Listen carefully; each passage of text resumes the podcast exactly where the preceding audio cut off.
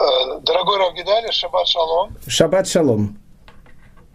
Э, сегодняшнюю беседу мы с вами решили посвятить очень э, большой, значимой, интересной, даже я бы сказал, бесконечной теме, связан, и которая наверняка интересует всех наших слушателей.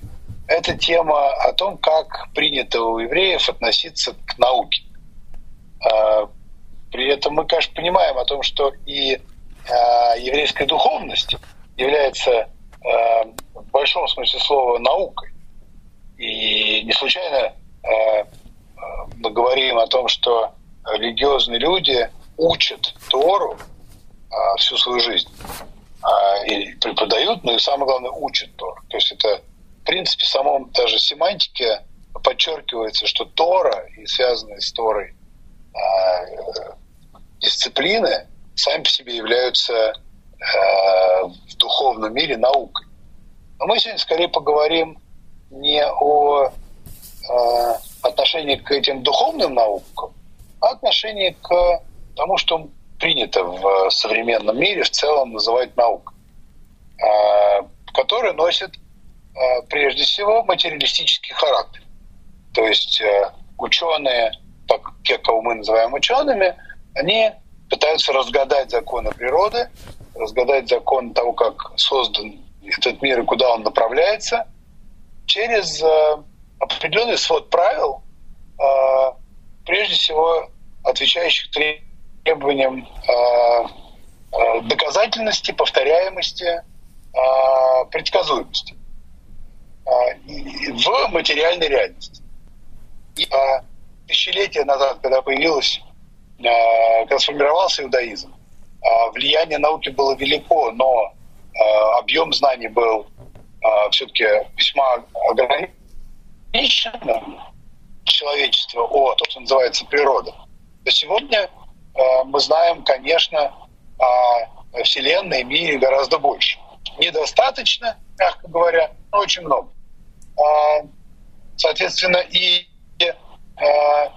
взгляды людей, изучающих мир через духовные инструменты, на открытия, которые приносят в этот мир ученые, вероятно, поменялись.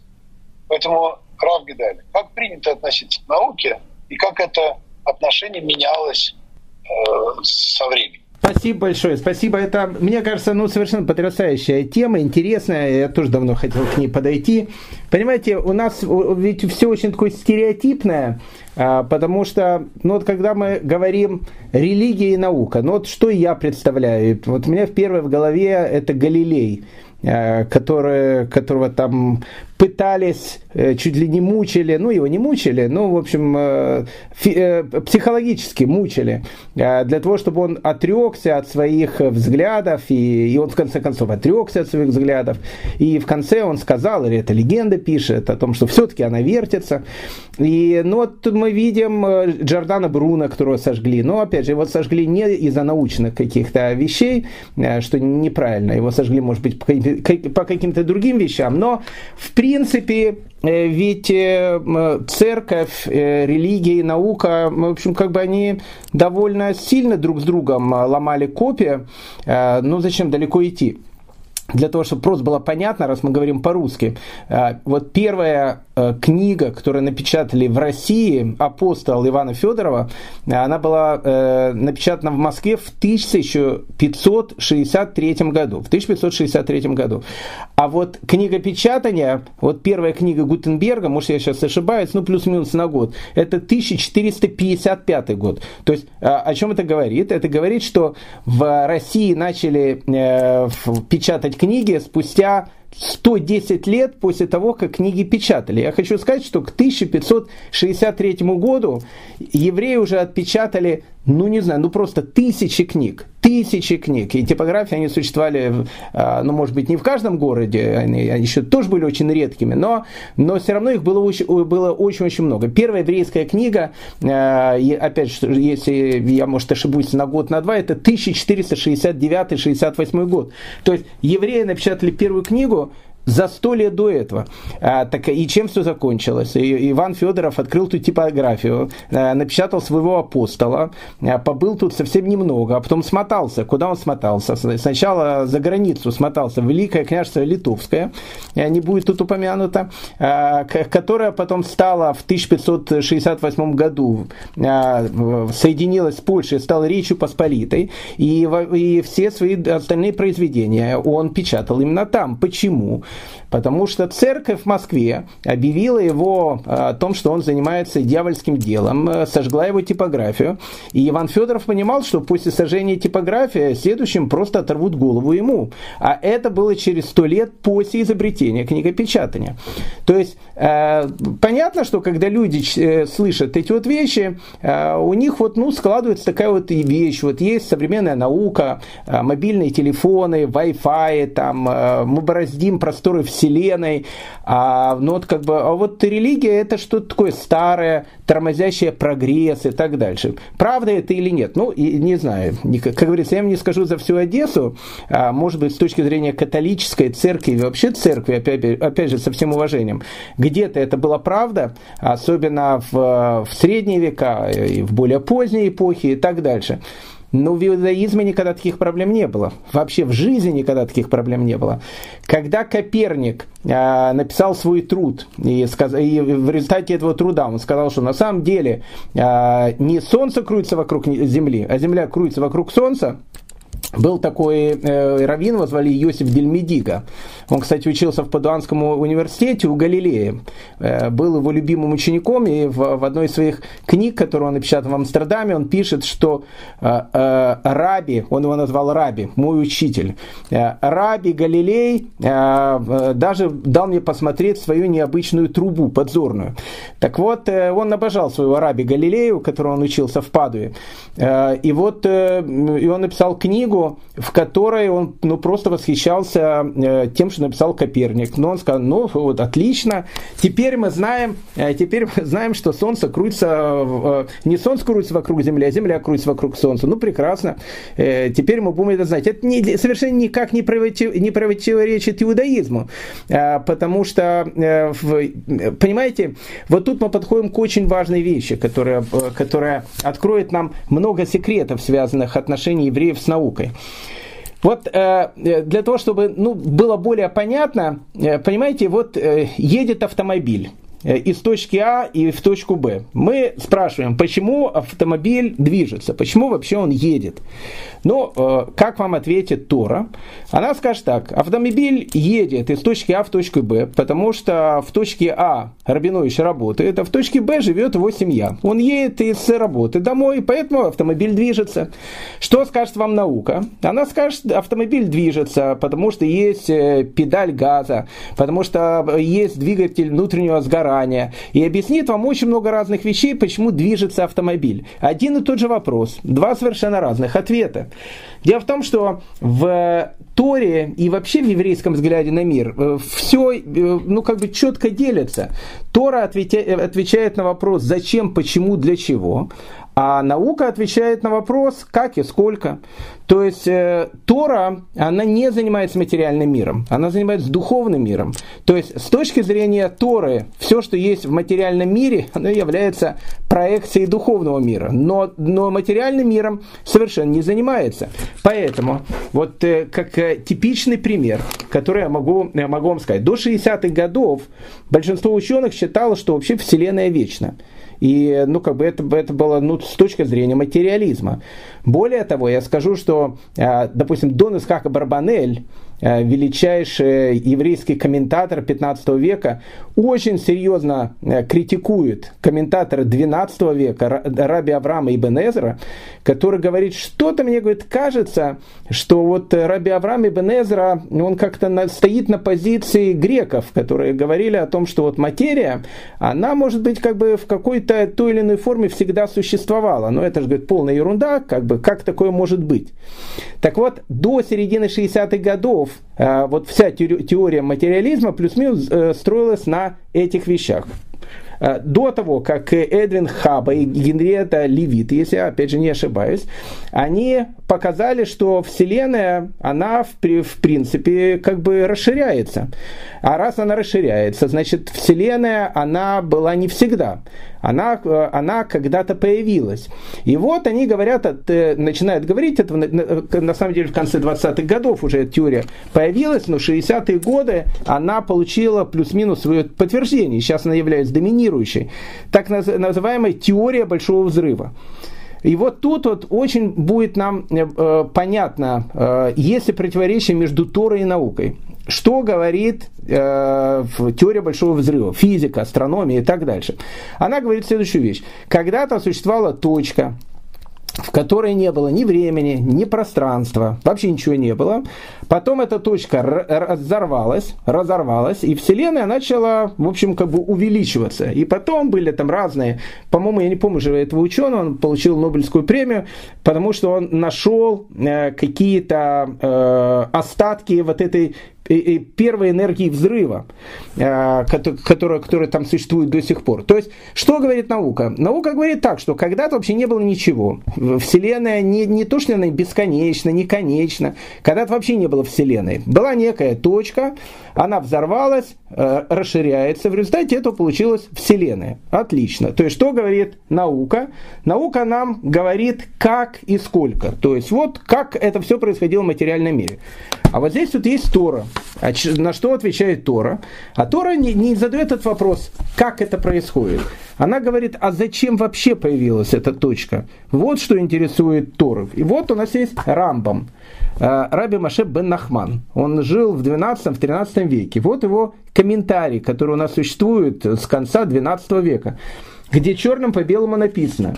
И это творение было маленькой точкой, не обладающей ни пространством, ни, ни временем, никакой материальности. И из нее было создано все, наполняющее небо и землю. То есть, э, с чего начинает Рамбам? Он говорит о том, что когда-то была точка, в которой не было ни пространства, ни времени, и в результате этого, в общем, как бы образовалась вся Вселенная. Более этого, книга Зор, которая была написана вообще 2000 лет назад. Она как бы продолжает и говорит, и в этом тайна творения, в развертывании и в распространении этой точки, в которой был, было скрыто сияние. Сияние это, кстати, слово зор, сияние. Из этого сияния возникло все окружающее нас. То есть книга Зор пишет черным по белому. Была некая точка, что-то произошло, она начала распространяться, то есть что имеется в виду, расширяться, то, что, о чем говорит современная наука. И в результате этого появилась современная Вселенная. Теперь, ни Зор, ни Рамбана не интересуют дальнейшие э, научные исследования этого. Их будет интересовать вопрос, а почему появилась эта точка, из-за чего она взорвалась, и из-за чего нужно было, чтобы эта точка появилась. Поэтому э, мы видим, что между наукой и между, допустим, Торой нет вообще никакого противоречия. Более того, э, интересная вещь, э, существует такая притча, очень-очень древняя, и она очень важная, и она нам больше, даже еще больше, она нам покажет, как евреи воспринимают науку. Э, притча это говорит так, она, еще раз, она очень древняя эта притча. Она говорит так, что у царя был принц, его сын любимый, которого он очень любил. И вот он решил ему сделать подарок. Какой э, отец решил сделать подарок? Он решил для сына сделать необыкновенный сад. И сад этот настолько красивый, что э, царь решил спрятать в этом саду огромное количество разных сокровищ, очень интересных. И каждый раз, когда сын находил бы эти сокровища, каждый раз он бы восхищался своим отцом и говорил, насколько я люблю все-таки своего папу, как вот он, какой он все-таки хороший. Вот он все предусмотрел, что есть у меня. И вот, говорит, притча, начинает, э, вот идет сын, смотрит сад, э, смотрит какой-то кустик, решил посмотреть, а что под кустиком. Э, открывает кустик, а там компьютер. Э, компьютер сразу включается, а, а там новые тиктокеры э, дают, э, значит, свои последние там шутки или песни. И сын улыбнулся, говорит, ну как как, папа? Ну, понимаете, вот даже вот здесь вот, вот даже вот здесь вот мой самый любимый э, ТикТок взял, включил, вот, вот здесь вот именно в этом месте. Потом находит еще какое-то место, еще. И каждый раз он восхищается своим отцом. И говорят наши мудрецы. Точно так же существует и мир. Это отношение еврейского народа к науке. Каждый раз, когда мы что-то находим необыкновенное, мы подобны этому сыну, который в этом саду находит что-то совершенно необыкновенное. Мы говорим, ничего себе, так это же можно придумать такую вещь. Теперь у нас э, жизнь совершенно изменится, станет совершенно другой и, и так далее. И каждый раз, находя эту вещь, Всевышний все больше, человек все больше будет восхищаться. И что будет? Говорят наши э, мудрецы, он будет видеть в мире, который есть вокруг э, нас, не случайную хаотичную какую-то э, последовательность чего-то, а руку того, кто это все сделал. Рамбам в 1190 году, это конец 12 века, написал свою великую книгу, которая называется «Марена Ухим». Там он вообще черным по белому написал, что изучение естествознания э, и изучайте естествознание, если вы хотите постичь Творца этого мира. То есть, более того, он сказал, изучая науку, в изучении науки, вы будете видеть Творца этого мира. Поэтому, в принципе, в принципе, э, у евреев э, с наукой вообще никогда не было никаких проблем. Изобрели книгопечатание. Э, ну, прекрасно. Ну, это же прекрасно. Теперь евреи смогут, допустим, Тору до этого человек мог писать год, а сейчас при помощи книг печатания вот в течение одного дня можно сразу, не знаю, там 100 экземпляров сделать. Так это же прекрасно. Можно книги распространять. Поэтому э, евреи э, очень часто отвергали какие-то собственные вещи, которые говорили. Э, ну, допустим, в Талмуде. Э, в Талмуде идет длительный спор между еврейскими мудрецами и римскими мудрецами. Что происходит с Солнцем после того, когда Солнце заходит за горизонт? А, и э, еврейские мудрецы говорят следующую вещь. Вообще, говорят, Земля, она представляет собой такую полусферу, скорее всего, и э, Солнце, когда оно заходит за горизонт, оно начинает, в общем, как бы э, с задней стороны обходить вот эту полусферу и выходит опять на ту точку, где оно утром поднимается наверх. Так говорили евреи. Ну, как мракобесие. Ну, нет, не мракобесие, потому что на самом деле наука того времени, плюс-минус, говорил то же самое. Что говорили за западные э, исследователи, они говорили, что происходит с Солнцем, когда оно заходит. Оно точно так же, оно обходит эту полусферу, делает такой полукруг и заходит с другой стороны. И в Талмуде написано о том, что изучив этот вопрос, евреи поняли о том, что римские ученые говорят более правильно. И скорее всего, ну как бы, скорее всего так и есть, как они говорят. Когда приходит Коперник, тот же самый, и говорит, ребят, это все было полная ерунда, а все происходит так-то, так-то и так-то. И Вера говорит, ну отлично, ну, ну прекрасно. Ведь это что не противоречит тому, что говорят, э, говорится в иудаизме. Э, в католическая церковь за то, что э, там Коперник сказал, что Солнце э, не крутится вокруг Земли, а Земля крутится вокруг Солнца, там было много вещей, из-за которых они его просто разорвать были готовы. Э, это ведь противоречит э, догматам веры а у евреев нет, ничему не противоречит. Ну, во-первых, евреи сразу сказали, э, прям теория относительности. Они говорят, все относительно. Как кто знает, может, может Земля находится в середине мира. Ну, опять же, это никто доказать не может. А то, что солнце не крутится вокруг Земли, а Земля крутится вокруг Солнца, ну прекрасно, ну так э, теперь мы это будем знать. Нас это мало интересует, нас больше интересует о том, что Солнце заходит на востоке, э, садится на западе, в середине дня оно находится в зените, отсюда у нас выходит много разных каких-то вещей. Поэтому э, противоречие между э, Торой и наукой, э, еще раз, никогда не существовало. И более того, еще раз скажу, в Талмуде, допустим, написано множество вещей, связанных с медициной. А, и по этим вещам, связанных с медициной, э, там, допустим, к примеру, написано о том, что если ребенок рождается недоношенным, то есть если ребенок рождается там, э, э, не знаю, там в 8-месячном возрасте, к примеру, что, что там с этим ребенком будет? Или что будет с ребенком, который рождается там переношенным? Я не буду в, это, в эти вещи входить, но, опять же, то, то, что говорит э, там Талмуд, оно выглядит совершенно не так, как говорит современная медицина. Ну, прекрасно. В XII веке Рамбам сказал, что то, что написано о медицине в Талмуде, это точка зрения медицины э, первого, второго века новой эры. Ну, прекрасно. Мы пришли к другому теперь пониманию медицины. Понимаете, поэтому парадокс в том, что нет ни одного научного факта, наблюдаемого или э, измеряемого, ни одного закона природы, э, ни, в, э, ни физике, ни в химии, ни в математике, который противоречил бы Торе. В этом самая интересная вещь. То есть Тора она не, э, и еврейская духовность нигде не противоречит ни химии, ни математике, ни физике. Где начинаются проблемы? Проблемы начинаются в тех науках, о которых моя жена э, постоянно мне говорит, о том, что а, а, она э, закончила политехнический университет, у нее очень технический склад ума. А я полный гуманитарий. Я заканчивал два университета гуманитарные факультеты. И вот она говорит, знаешь, говорит, у вас, говорит, у гуманитариев можно там трепаться, говорить все, что угодно, это будет все нормально. А у нас, говорит, у технарей, у физиков, у нас э, вот э, не может быть такого, как есть у гуманитариев. Она где-то права, поэтому в э, физике, химии, математике вообще нет никаких проблем. Где начинаются проблемы? Проблема начинается в каких-то вещах, которых практически невозможно доказать.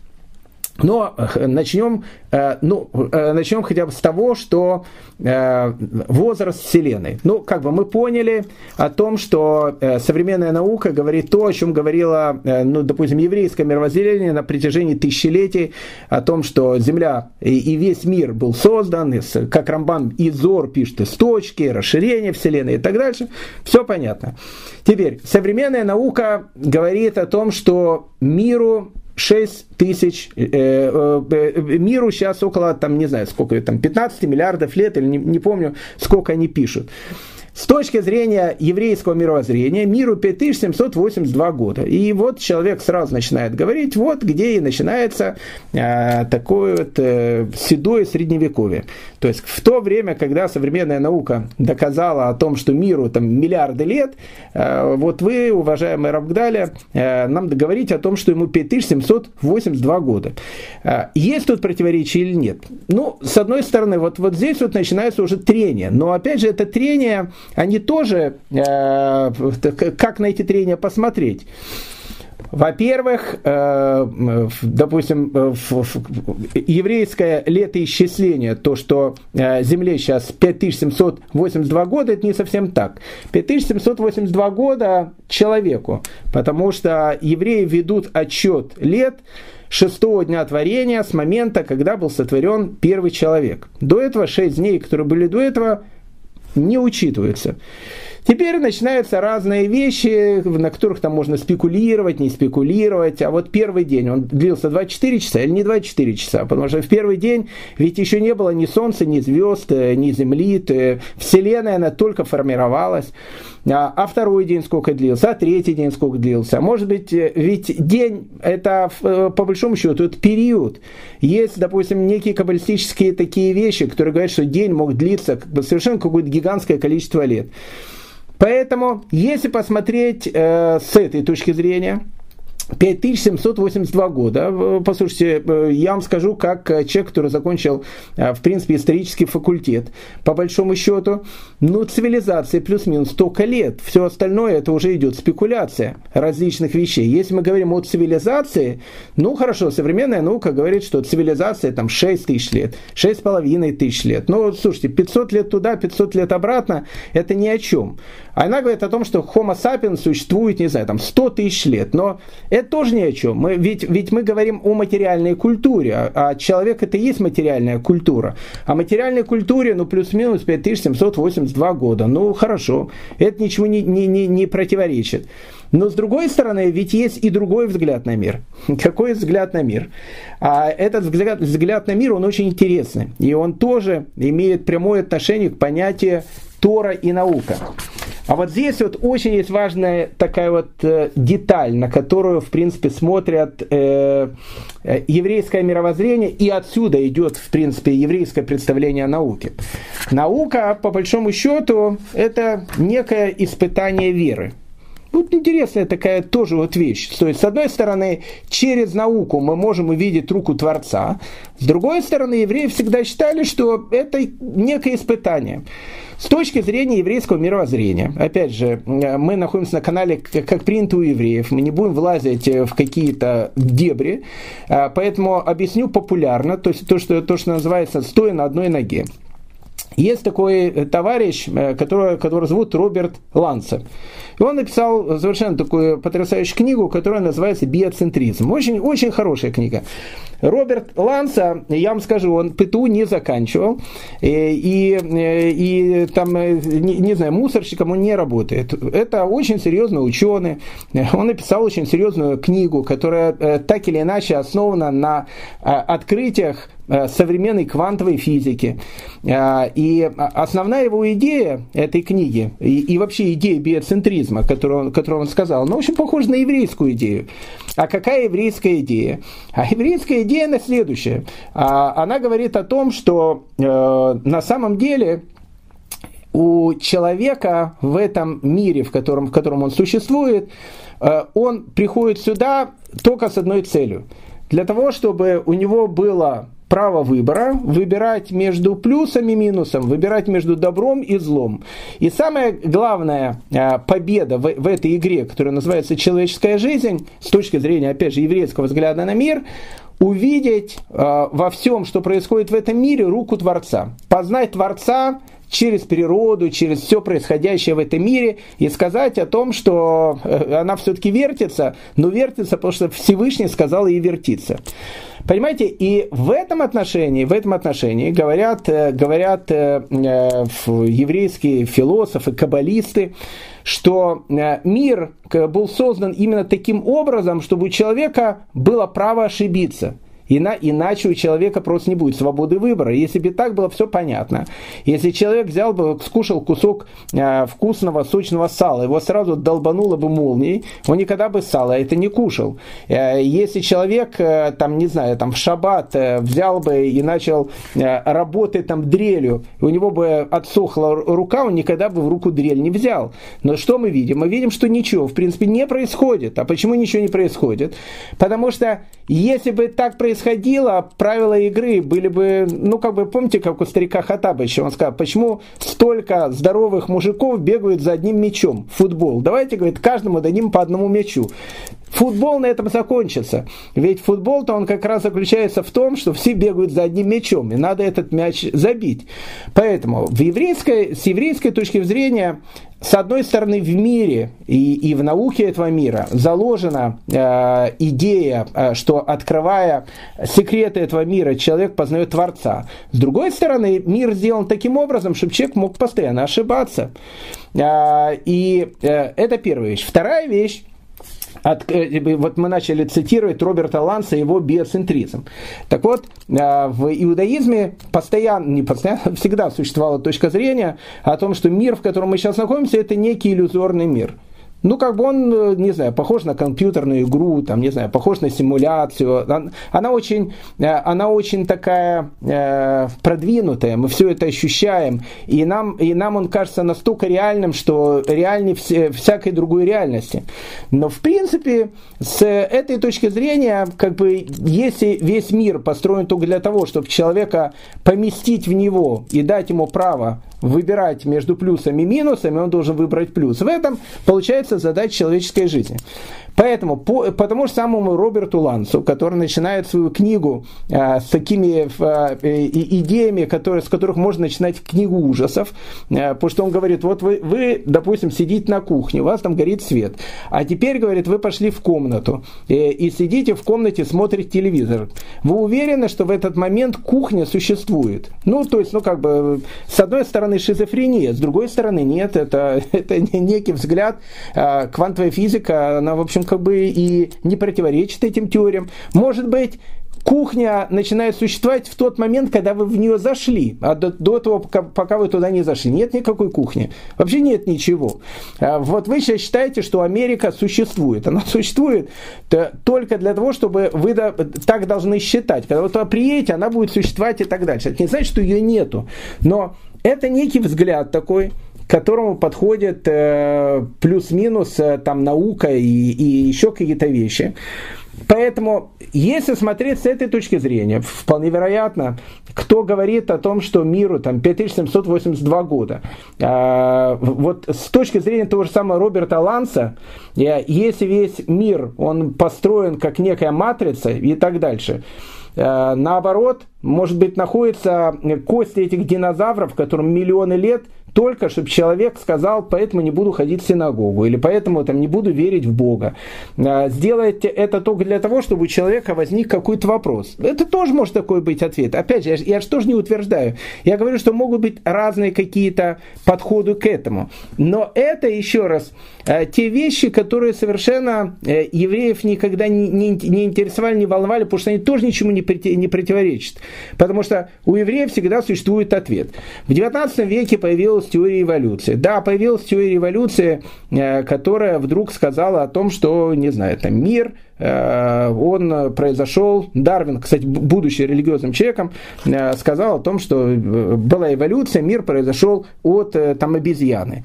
Но все это построено на некой теории микроэволюции. А что такое микроэволюция? Микроэволюция – это то, что мы можем наблюдать нашими глазами. Вот на наших глазах мы видим, как довольно, как сказала Малышева в России, на российском телевидении, чудо, чудо чудесное. Вот коронавирус чудо чудесное, оно э, начало из какого-то коронавируса, который был в 2020 году, начало перечислять все буквы греческого алфавита, и сейчас перешло уже к понятию омикрона. И как, и как оно, э, эти штаммы, э, какие они умные, то есть они теперь такой был штамм, потом теперь такой штамм, такой штамм. Такое впечатление, что над этим коронавирусом работает институт Гамалея, там, я не знаю, там Pfizer, Модерна и так дальше, чтобы придумать вот эти штаммы. Ведь это же без, безмозглое какое-то какое-то существо, коронавирус, никто вообще даже толком не знает, живое оно или не живое. Наука говорит, говорит вообще, что оно не живое. Но мы видим о том, что оно мутирует. Вот эти вещи, они называются микроэволюция. Микроэволюция действительно существует в этом мире. Но э, кто говорит о том, что эти же законы, которые существуют сейчас, сейчас они существовали миллион лет тому назад. Вот здесь вот начинает идти та вещь, о которой э, любит говорить моя жена. Это все недоказуемые вещи. Это все вещи на уровне, на уровне предположений. Поэтому, э, опять же, эти вещи, они совершенно э, не вступают ни в какой конфликт с тем, что говорит Тора. Во-первых, Тора э, не занимается эволюцией человека.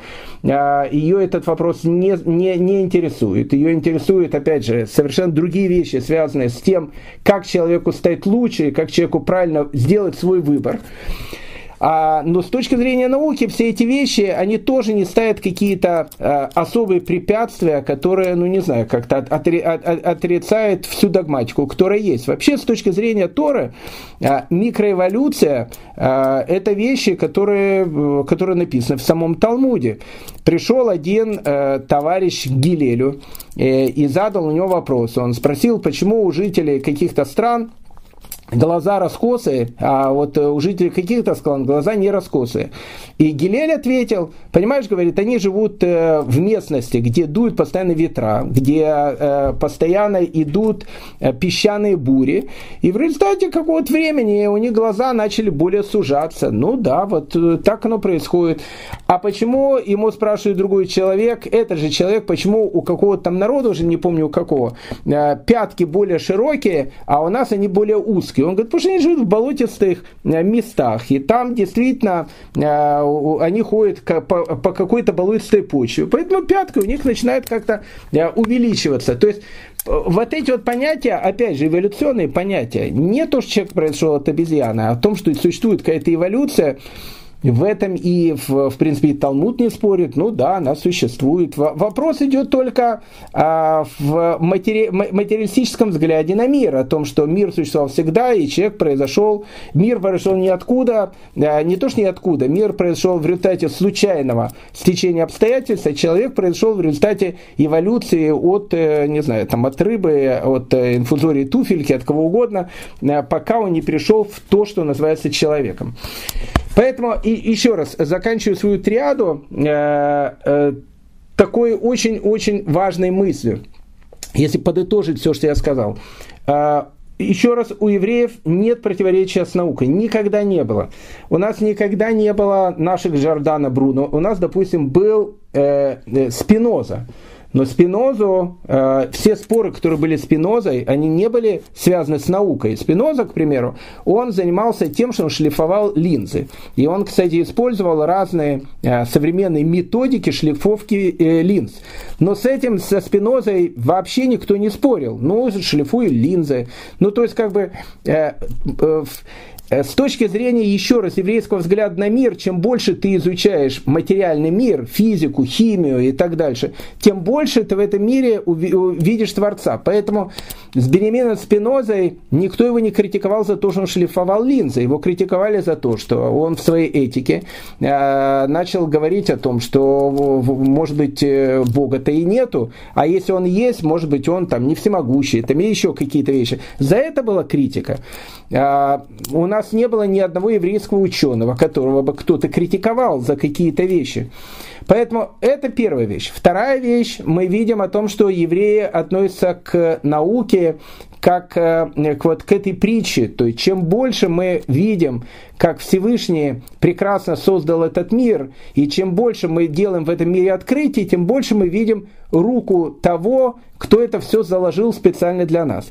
И третья вещь, которая существует в, с точки зрения, опять же, еврейского взгляда на мир. Мир является иллюзорным, это не значит, что его там нету. Э, но э, любимая песня наших братьев-хабатников «Нет, нет никого, кроме Бога одного» с точки зрения еврейского взгляда на мир понимается буквально. То есть есть только Всевышний.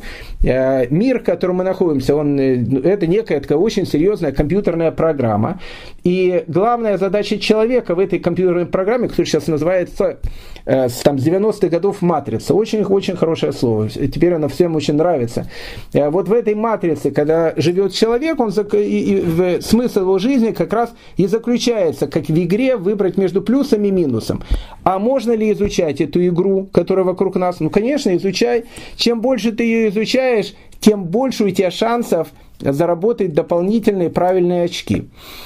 А, и Последняя вещь, которую я хотел сказать перед тем, как мы э, перейдем там, э, к, э, может быть, на какие-то вопросы у нас еще будут.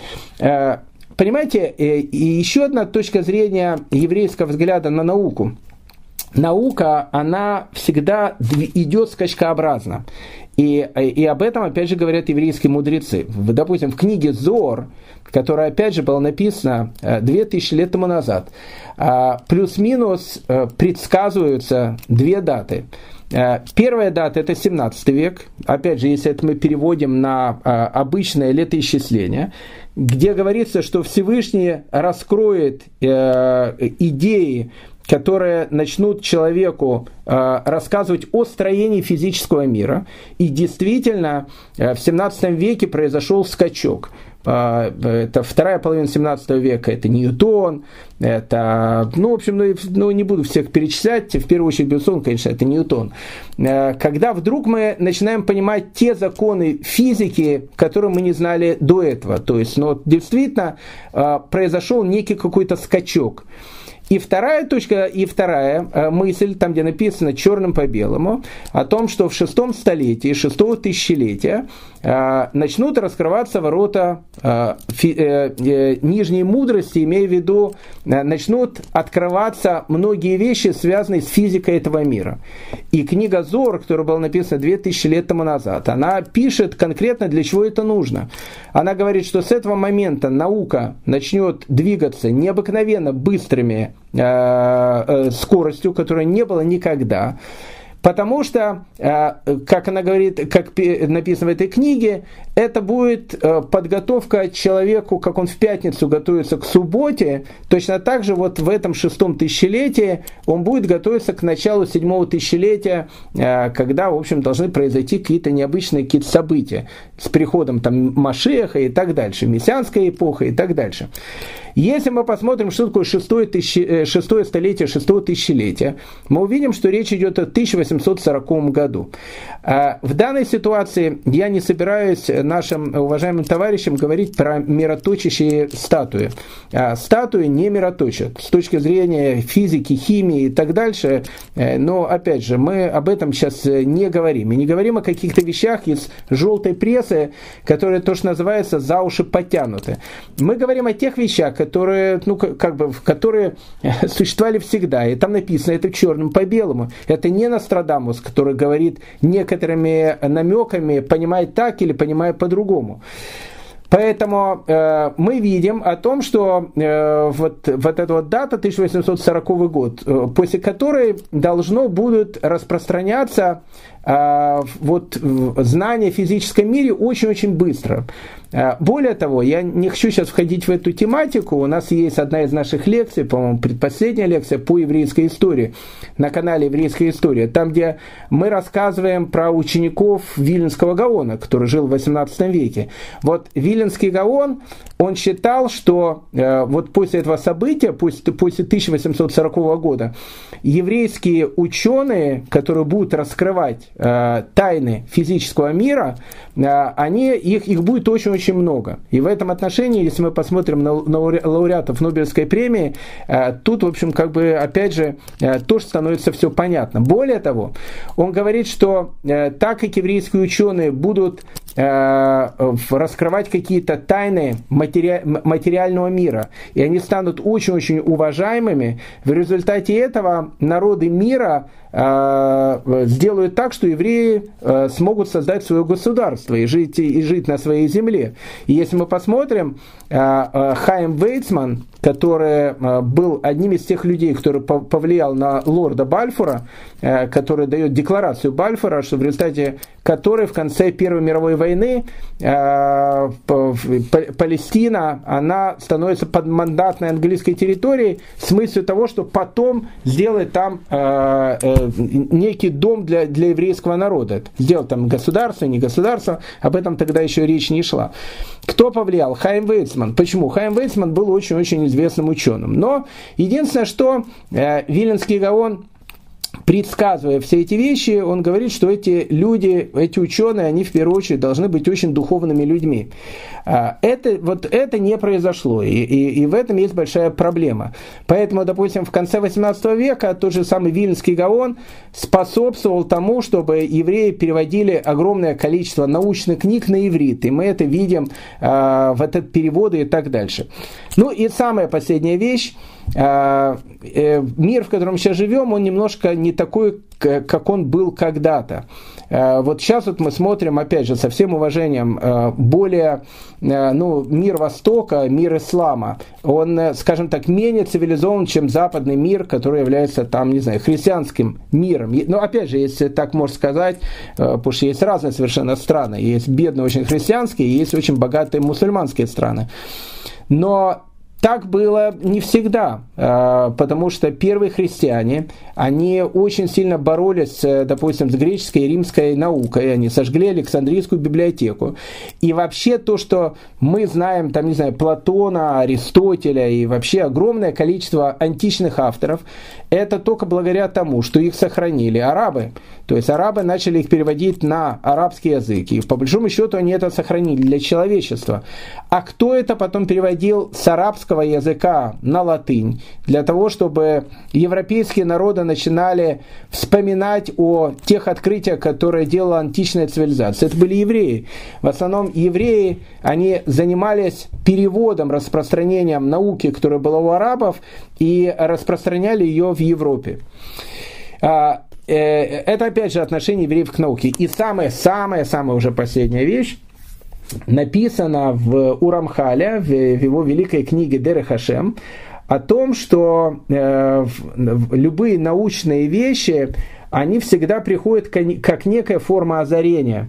То есть в ту минуту, когда Всевышний э, видит о том, что для человечества нужно сделать подсказку для того, чтобы в этом чудесном саду, куда он поместил своего принца, он нашел какой-то совершенно необыкновенный подарок или что-то совершенно необыкновенное, которое нужно будет для того, чтобы э, человечество шло вперед, у человека появляется некое такое пророческое видение, но это называется на иврите руаха кодыш, не знаю, как это перевести на, на русский язык, но вот, вот это вот то, что крикнул э, Архимед со словом Эврика, и это то, что ощутил Ньютон, когда по легенде у него упало на, ему, на голову яблоко. Упало, не упало, но э, вот эти вещи Менделееву, э, его таблица приходит во сне. Э, и ну, миллион вещей, антибиотики как были изобретены.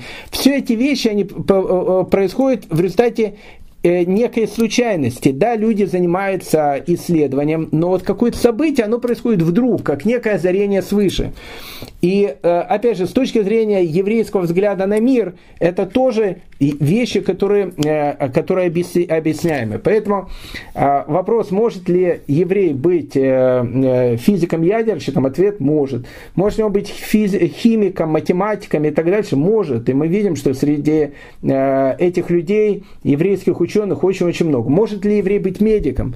На протяжении всех веков евреи были самыми лучшими медиками. Второй вопрос – можно быть медиком, но не считать о том, что человек произошел от обезьяны. Но это совершенно никак не повлияет на то, что стоматолог вылечит ваш зуб или хирург, э, не дай бог, ни про кого не будет сказано, прооперирует ваш аппендицит. То есть там э, в этом отношении будет, будет все нормально. Поэтому э, некий стереотип о том, что религия и наука, они конфликтуют друг с другом, может, он есть, но он не связан с иудаизмом. В иудаизме никогда не было конфликта между наукой и религией.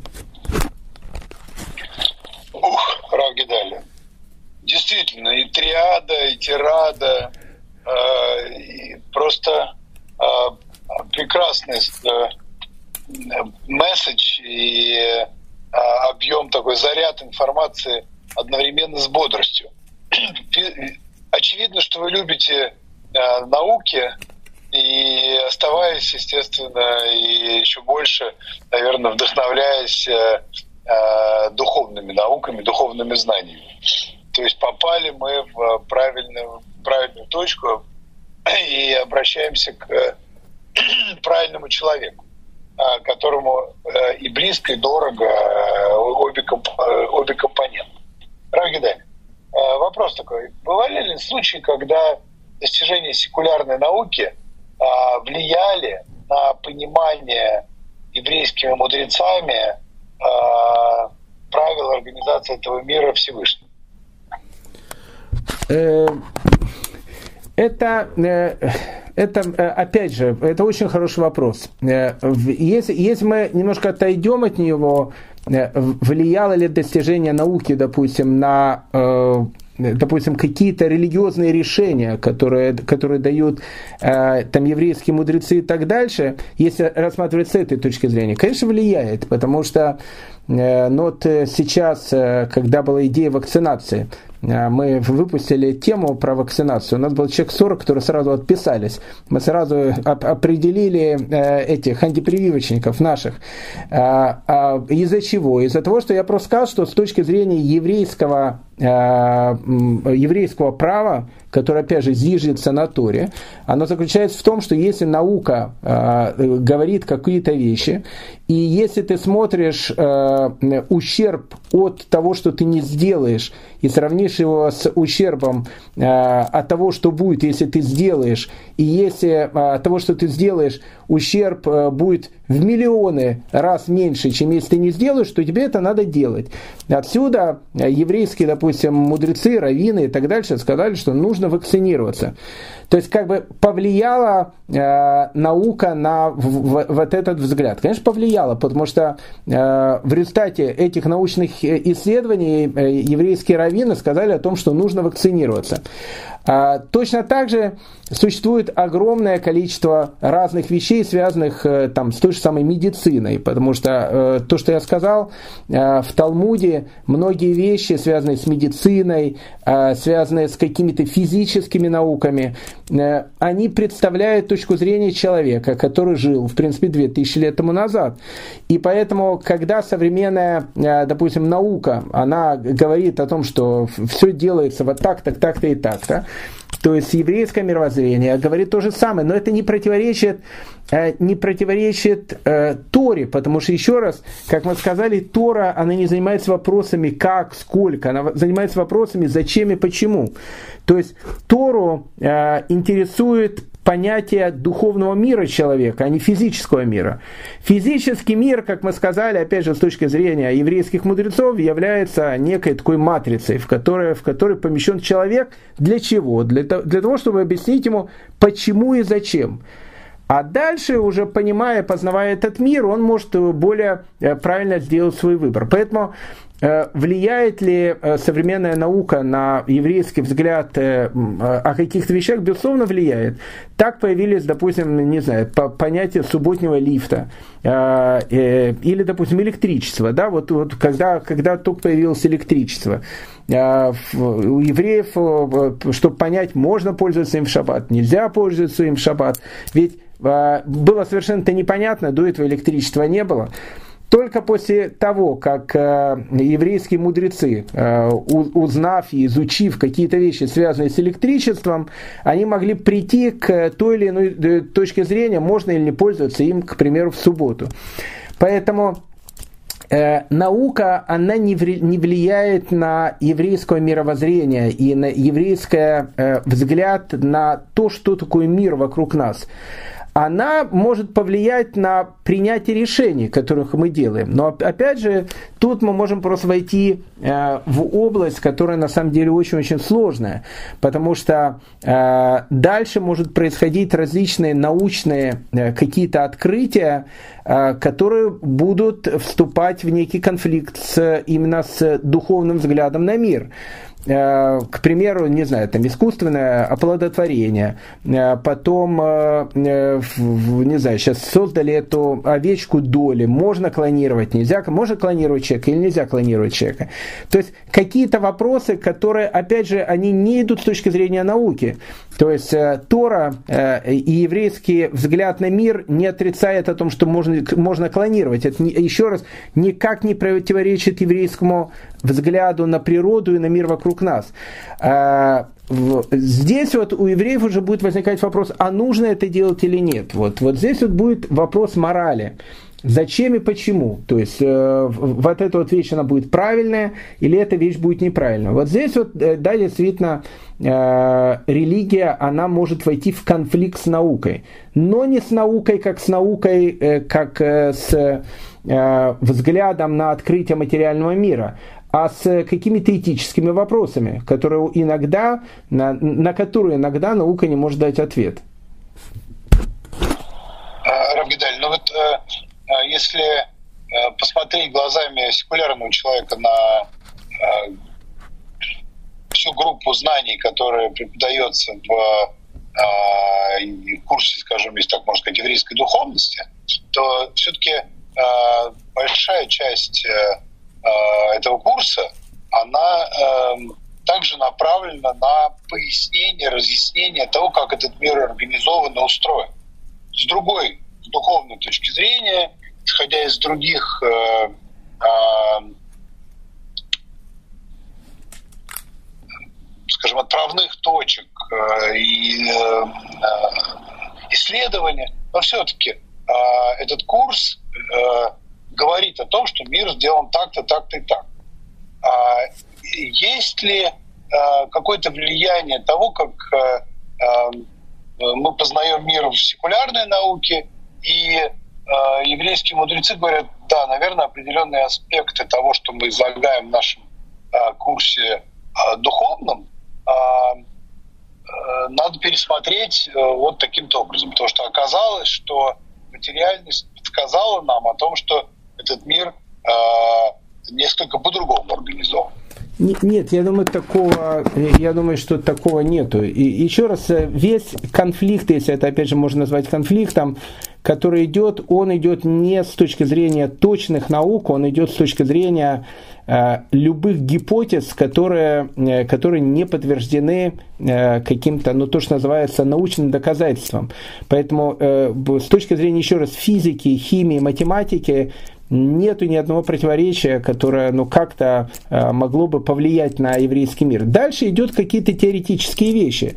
А любая теоретическая вещь, которая основана на том, что людям кажется, что было так-то и так-то, но доказательств этого никаких нету, э, здесь вот действительно может, может произойти некий конфликт. Но это никак, ни в коем случае никак не может повлиять на еврейское мировоззрение. Э, то есть э, противоречит ли еврейское мировоззрение о том, что были динозавры? Ответ не противоречит. Противоречит ли оно тому, что динозаврам там, не знаю, были миллионы лет? Ну, не знаю. Ну, то есть, смотря как на это посмотреть. С моей точки зрения, не то, что с моей точки точки зрения. С точки зрения 99% религиозных э, людей мир существует 5782 года. Что было, я не знаю, что было там 3000 э, лет тому назад. Э, да зачем каких-то 3 тысячи, 4 тысячи лет тому назад. Но вот посмотрите историю 4 тысячелетней давности. У нас ничего-то нету. Хамурапи, какие-то цари, мы вообще о них ничего не знаем. Э, какие-то отрывочные сведения о, о, о цивилизации, которая, которая существовала когда-то. Поэтому, если мы не знаем, э, что происходило не так давно от нас, то как мы можем знать, что происходило э, миллион лет назад? Были ли эти миллионы лет назад? Либо нам это кажется, что они были. То есть, э, это никак не может повлиять на еврейский взгляд на мир. А точные науки, они никак не могут противоречить Торе, потому что они объясняют просто структуру существования этого мира, а тут нет никакого конфликта. Равгидаль, ну давайте вот я попробую привести пример. Я понимаю, что в огромном количестве еврейской духовной литературы. С ними идет э, диалог, рекомендуется вести диалоги, а их влияние э, так сказать, э, описано и институционализировано, если так можно сказать, ну и так далее. Секулярная наука не нашла никаких подтверждений существования ангелов. Может быть, надо было бы пересмотреть концепцию о том, какую роль вот ангелы играют в управлении этим миром? Это, вы, вы знаете, очень, опять же, очень хороший вопрос. Есть такая э, э, очень, очень э, мудрый ученый, у нее, у нее фамилия Черниговская. Очень она необычный такой человек, она занимается мозгом. И э, с точки зрения э, изучения мозга, она одна из лучших специалистов в мире. А, и не так давно э, у нее задали вопросы. Это, в принципе, будет являться, наверное, ответом на ваш вопрос.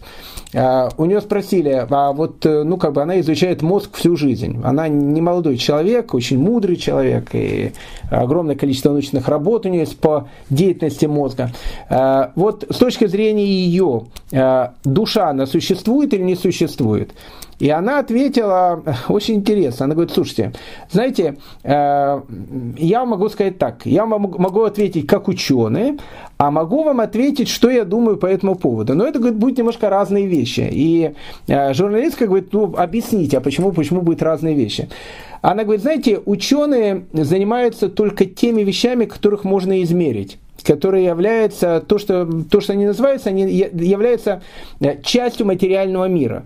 Даже если речь идет о каких-то вещах, которых ну, человек не видит, не чувствует, но э, коллайдер там этот построй и вот ищи, ищи, ищи эту частицу. Но она существует, потому что мы говорим о каких-то вещах, которых можно измерить и которые э, материально существуют.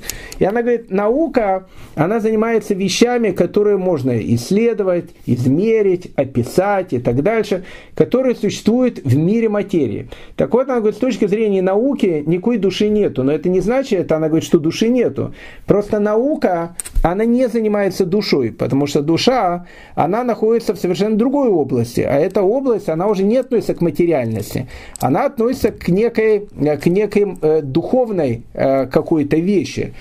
Так она говорит, вот с точки зрения ученого, души, конечно, говорит, нету. Почему? Потому что ее невозможно измерить, ее невозможно описать и так дальше.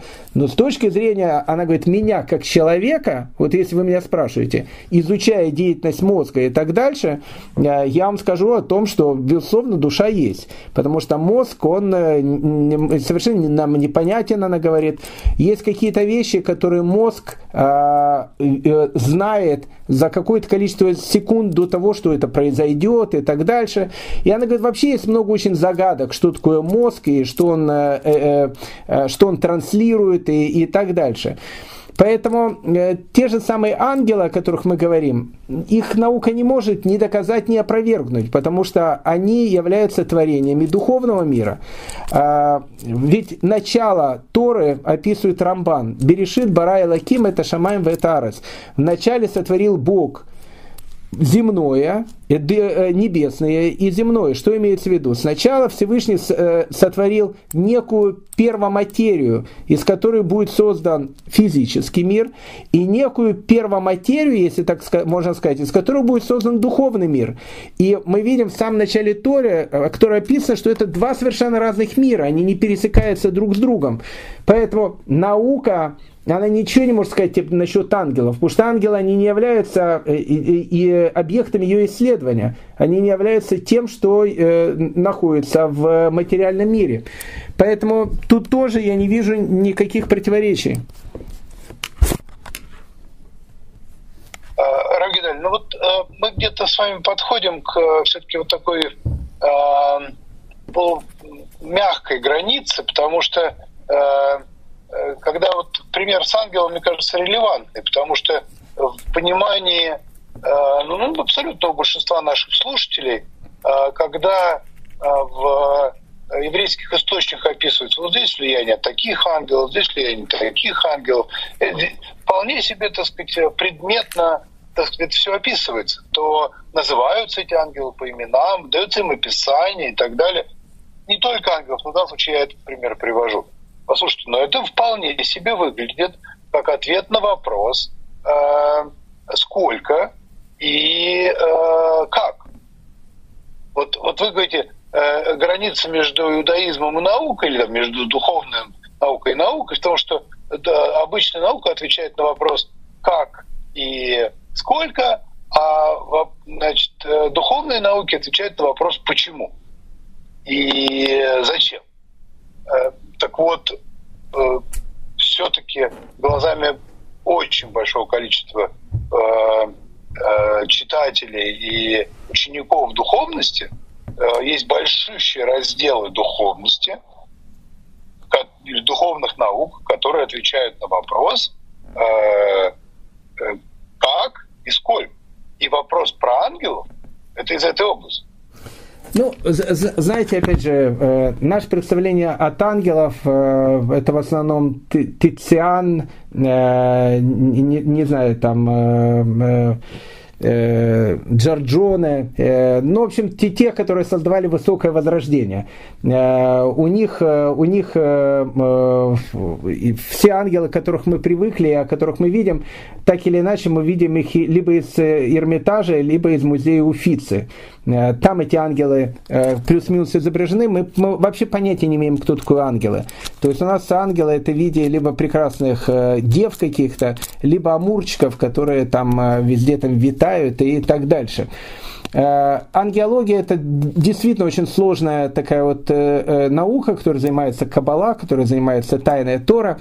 Э, но опять же, э, даже занимаясь этой наукой с точки зрения каббалистической, э, первая вещь при исследовании, которое идет там, сразу же говорится о том, что в духовном мире нет понятия времени и пространства. А раз нет понятия времени и пространства, нет понятия числа, количества, много, мало, большие, малые. Да, с точки зрения человеческой, с точки зрения человеческого описания, Талмуд Талмуд пишет, что ангелы не, не, неимоверно а, огромные. Но ангел не может быть огромным или не огромным, потому что это писание физического мира, э, физики этого мира. А э, это описание духовного мира, а там совершенно другие законы. Поэтому, а почему что она пишет, что он огромный? Для того, чтобы человеку как-то показать о том, что ты занимаешься тем, что, скорее всего, ты не поймешь. Но занимаясь вопросом зачем, почему, для чего, э, к примеру, тайная Тора, то, что мы говорим Кабала, да, она может заниматься ангелами, но не в качестве исследований, так как мы это видим с точки зрения физического мира. То есть там нету этот больше, этот меньше, этот произошел от этого, этот произошел от этого и так дальше. Там занимается, опять же, больше вопросами не физики, потому что ангел не имеет физику, а вопросами, э, ну вот, э, странными вопросами, потому что, ну не знаю, там, как ангел может быть падшим, если у него нет свободы выбора. Э, такое может быть или такое не может быть. Это уже вещь, которую невозможно ответить там э, э, с, с какой-то э, точки зрения, то что, то, что, то, что мы воспринимаем этот мир. Поэтому все-таки, э, опять же, э, для нашего, опять же, секулярного слушателя, вопрос э, ангелов э, точно так же, как и вопрос науки. Это то, чем мы выросли, в принципе, с детства. Э, поэтому э, ангел с крыльями э, в виде прекрасной девы, э, он все-таки к нам пришел из э, картин Возрождения. И, и, и Тициан венецианский, ну не только венецианский, но вообще Тициан, он, ему огромное спасибо, потому что и Микеланджело, э, но у него ангелы чуть похуже, а вот Тициан, они действительно такие симпатичные очень. Поэтому э, наше представление ушло отсюда. И плюс еще наше представление, безусловно, пришло с той же самой христианской культуры, э, часто от которых мы слышим звон, но не знаем, где он. Поэтому э, каждый знает, что есть там ангелы, архангелы, есть ангел Рафаэль, есть ангел Михаэль, э, там есть ну, ну, много разных ангелов, которые Иммануэль и так дальше. Поэтому ну, мы не, не представляем, о чем идет речь. То есть, когда мы слышим ангелов, мы представляем картинку из нашего детства.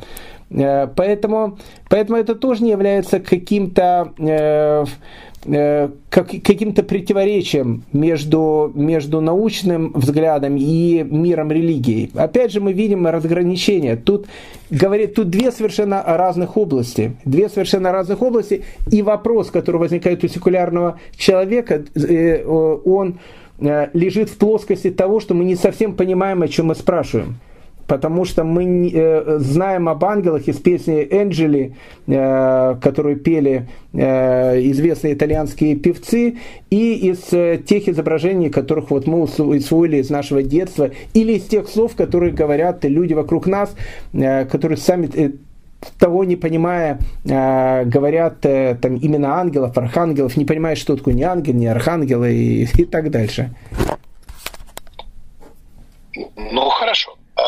Равгидаль, а вот а, а, есть ли примеры, как а, а, еврейская духовность влияет на а, понимание учеными, а, секулярными учеными законов природы или, в конце концов, как она, это э, э, вера, как эта духовность помогает в работе секулярным ученым? Э, это, конечно, безусловно, потому что э, э, самое главное, опять же, что, э, зачем нужно любое изучение науки? Э, вот, опять же, э, это, это точка зрения еврейского взгляда на протяжении там, ну, самого начала того, как существует вообще еврейский народ. Можно сказать в самом начале, то есть самая главная вещь в науке открывая какие-то сокровищницы, которые находятся в том мире, который сотворил для нас Всевышний, восхищаться этими, использовать их во благо человека, и э, в каждом из нахождений этого Э, этих сокровищ все больше приходить к пониманию о том, что мир существует не случайно. В этом одна из самых главных задач, которые есть вообще у человека.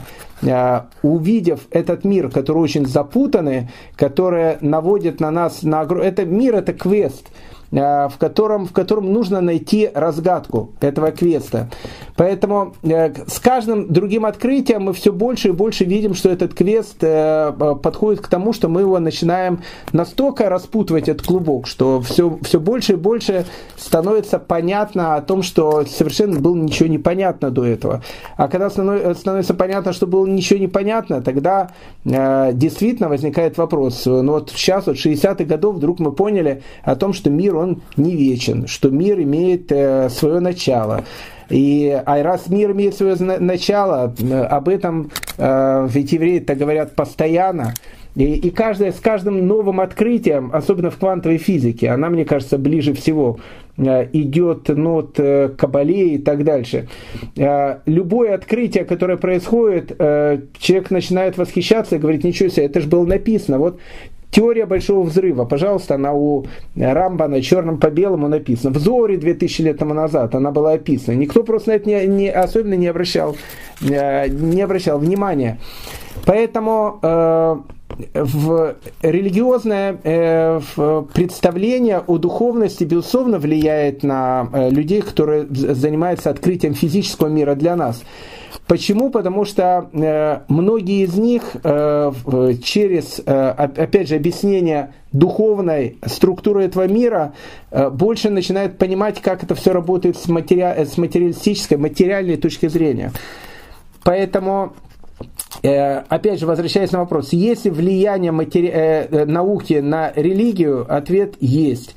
И, и это влияние существует только не в вопросах духовных, а в вопросах каких-то, как, вот, как правильно делать и что правильно делать. Это, это делать можно, это делать нельзя.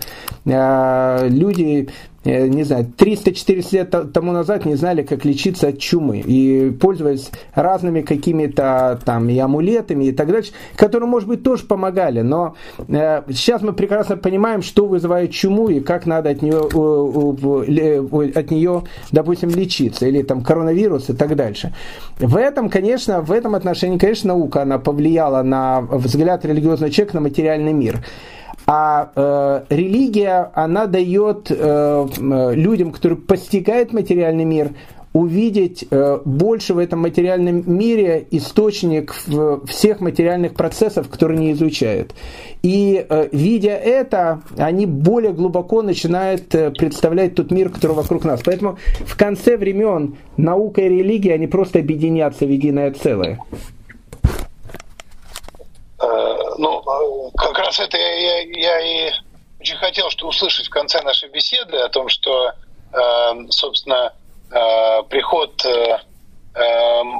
Машеха, как многие понимают, будет тот самый момент, когда понимание мира станет единым, когда сойдется и понимание мира материального, как понимание того, что Всевышний создал, сотворил, так и э, понимание о том, э, оно, как я слышу, еврейских мудрецов никогда не будет полным, но тем не менее и понимание того э, в определенных аспектах, как сам Всевышний творил этот мир. То есть, что он сотворил и как он это творил. И, и, и в какой-то части, почему он это творил. А э, адресуя предыдущий Э, высказывание Альберта Эйнштейна, который э, э, под большую часть своей, второй части своей карьеры, пытаясь опровергнуть определенные постулаты квантовой теории, он как раз и говорил о том, что я не верю в то, что Творец создал этот мир с таким элементом неопределенности. Он говорил, что Бог не играет в... Э, в кости. В домино, в домино. кости, да. А, и а, а, мы видим на этом примере о том, что мировоззрение, а, и в данном случае а, ну, такое теологическое едино... мировоззрение человека, который придерживается единобожия, оно направляло э, его поиск в э, глубинах материальной науки. И, в принципе, любой ученый как любой другой человек. Он сверяет свои а, компас свой, особенно когда находится в поле неизвестности, неизвестных знаний, неизвестных явлений, неизвестных объяснений существующим явлениям. Он должен с чем-то сверить свой компас, он должен понять в какую сторону идти. Его а, взгляд на а, мир, а, по многому определяемый его духовными представлениями, он играет вот эту роль, что сначала все-таки я пойду в эту сторону, а не в другую, потому что это, это меня учит э, мое мировоззрение, в какой-то степени моя, наверное, интуиция и, и вот такое вот, то, что называется, мягкие понятия э, о том, как мы действуем.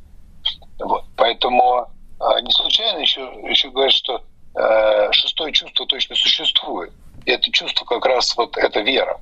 Да? То есть э, мы э, направляемся и принимаем большое количество решений, исходя не только из ощущений, данных нам в пяти чувствах, но и шестого чувства. Это шестое чувство — это вот наш внутренний азимут, наше внутреннее направление а, поиска.